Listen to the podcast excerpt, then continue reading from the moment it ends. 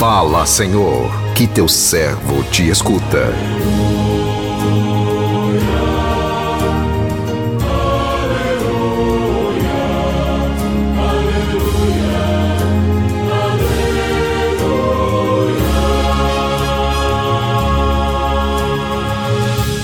O Senhor esteja convosco, Ele está no meio de nós.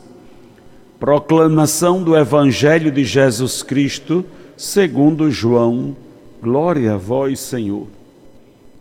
Naquele tempo, disse Jesus aos seus discípulos: Em verdade, em verdade vos digo, vós chorareis e vos lamentareis, mas o mundo se alegrará. Vós ficareis tristes, mas a vossa tristeza se transformará em alegria. A mulher, quando deve dar à luz, fica angustiada porque chegou a sua hora, mas depois que a criança nasceu, ela já não se lembra dos sofrimentos por causa da alegria de um homem ter vindo ao mundo. Também vós agora sentis é, tristeza, mas eu hei de de ver-vos novamente, e o vosso coração se alegrará, e ninguém vos poderá tirar a vossa alegria. Naquele dia não me perguntareis mais nada. Palavra da salvação, glória a vós, Senhor.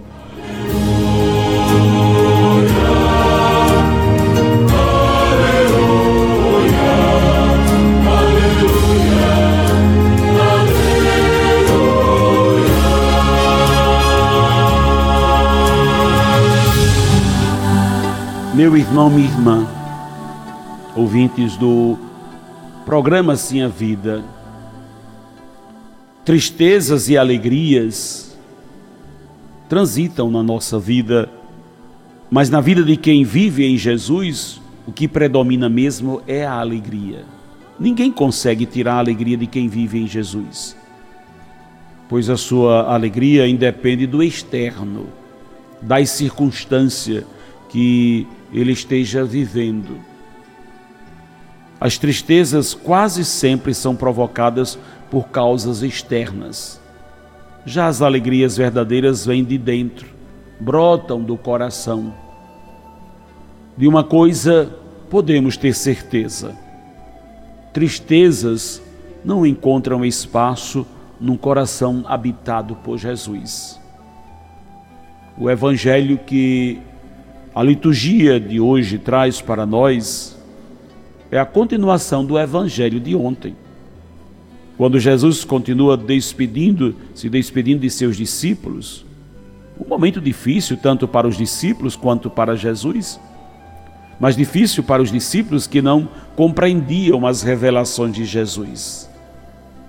A maior dificuldade para Jesus era fazê-los compreender que aquela separação que estava por vir não seria definitiva que deveria ser vista por eles como motivo de alegria, já que com a sua partida o Pai lhes enviaria o Espírito Santo, que os conduziria pelos caminhos da vida, os fazendo entender o que até era de difícil compreensão para eles. Humanamente, era muito difícil para os discípulos aceitarem aquela separação, afinal, eles haviam apostado o destino de suas vidas juntos de Jesus. Era muito doloroso para eles imaginá-los sem a presença do grande Mestre. As revelações de Jesus a respeito do desfecho de sua trajetória terrena os pegaram de surpresa, lhes causando um grande choque. Jesus compreendia o abatimento dos discípulos, por isso ele estava sempre consolando-os, afirmando que tudo que estava para acontecer não poria fim no relacionamento deles, já que ele voltaria a vê-los. Também vós agora sentis tristeza, mas eu hei de ver-vos novamente, e o vosso coração se alegrará, e ninguém vos poderá tirar a vossa alegria. Ao citar o exemplo de uma mulher em trabalho de parto, Jesus quis dizer aos discípulos e hoje a nós que as nossas dores, assim como a dor de uma mulher prestes a dar luz, são passageiras, não duram para sempre. Pois depois da dor, sempre vem a alegria. O que acontece com uma mulher que, depois de passar tantas dores, se alegra ao ter nos braços o seu filho. É importante, meu irmão, minha irmã, termos em mente que não foi Deus quem programou a separação entre Jesus e os discípulos. A Deus não alegra o sofrimento de ninguém. Ele não queria um desfecho trágico para a vida terrena de Jesus, não era de seu agrado ver o seu filho na cruz. Deus o permitiu que tudo acontecesse para que a humanidade fosse salva. Se Jesus não levasse em frente o projeto de Deus, que teve como consequência a cruz, ele não passaria de mais um pregador que passou por este mundo. Deus, Deus investiu alto no humano. Deus investiu alto no humano ao permitir que o seu filho pagasse com o seu sangue o preço da nossa liberdade. Perguntemos-nos: o que temos feito com a nossa vida? O que temos feito com a nossa vida que custou a vida de Jesus? Amém.